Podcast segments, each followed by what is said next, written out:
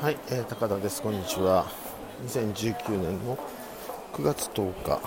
になります。で、今日ね、あのヒーリングをしてきたんですよ。で、まあ、マサワークスの場合は、ヒーリングは珍しいとは言言いませんけれども、あの、いわゆる有料で優勝で札幌で行うヒーリングというのは、まあ、そもそもほぼほぼこの、えー8年間募ってきてないのでね。なので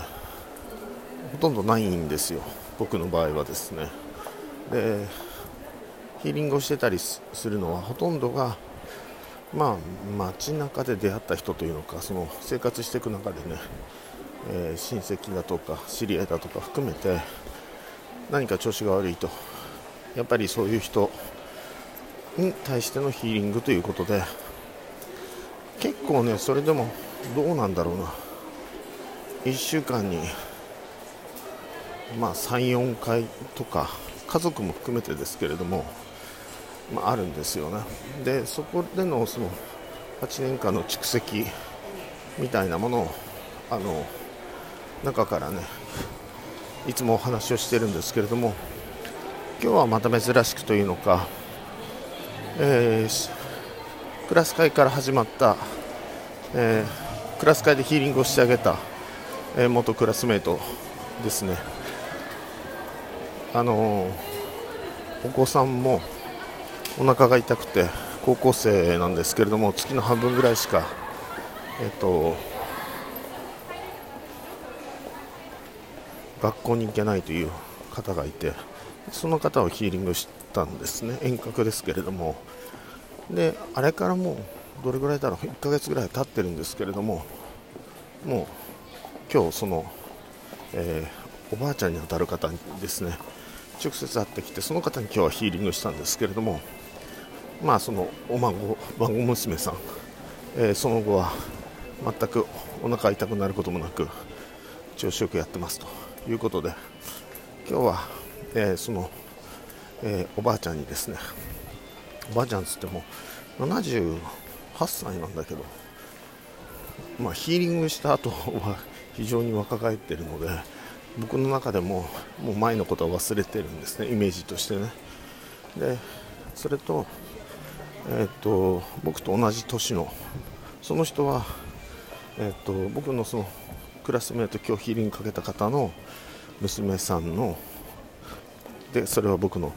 えっとクラスメートに当たるんですけれどもの友達ですね。なんか会社経営をされているということででヒーリングあのその人はまあ何て言うんだろう。ちょっと様子見に来たっていう感じなんですけれどもまあちょっとねあのアンチエイジングをかけて差し上げてですね。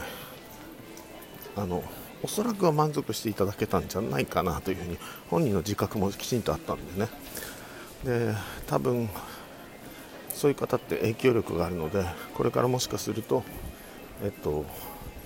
なんかその方からこうわっと広がっていくような感覚があります。でその方無料であの今日はやったんですけども。だからそんなにねあの例えばミレニアムとか直接かけたとかそういうことはせずにそれでもかけておきましたよということで確認をしてもらったらはすごいということでね。えっ、といわゆるまあなんだろう手放し状態というのかいう感覚感じでねあのやったんですけども。昨日球のね練習みたいなのをやったんですけども。あまり期間が感じられないというような感想はありましたけれども最終的なフィードバックとしてはあのまま取れたんじゃないかなというふうに思ってます。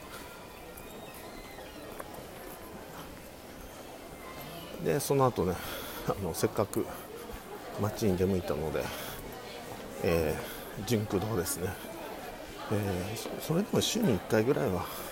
来てるのかな純駆動なんか10冊20冊ぐらいパラパラパラパラとねえっと読んで最近のねちょっと売れてるような本とかそういうのを読んできました。まあやっぱり本本屋は大好きですね僕はね、えー、そんなことで今日短いですけれども、えー、これね5分ぐらいなのかな、うん、もうすすきの駅からあの大通駅からすすきの駅っていう地下街があるんですけど札幌ね。そこを歩いてもうほとんど、えー、着きそうなのでそうですね。歩歩って56分で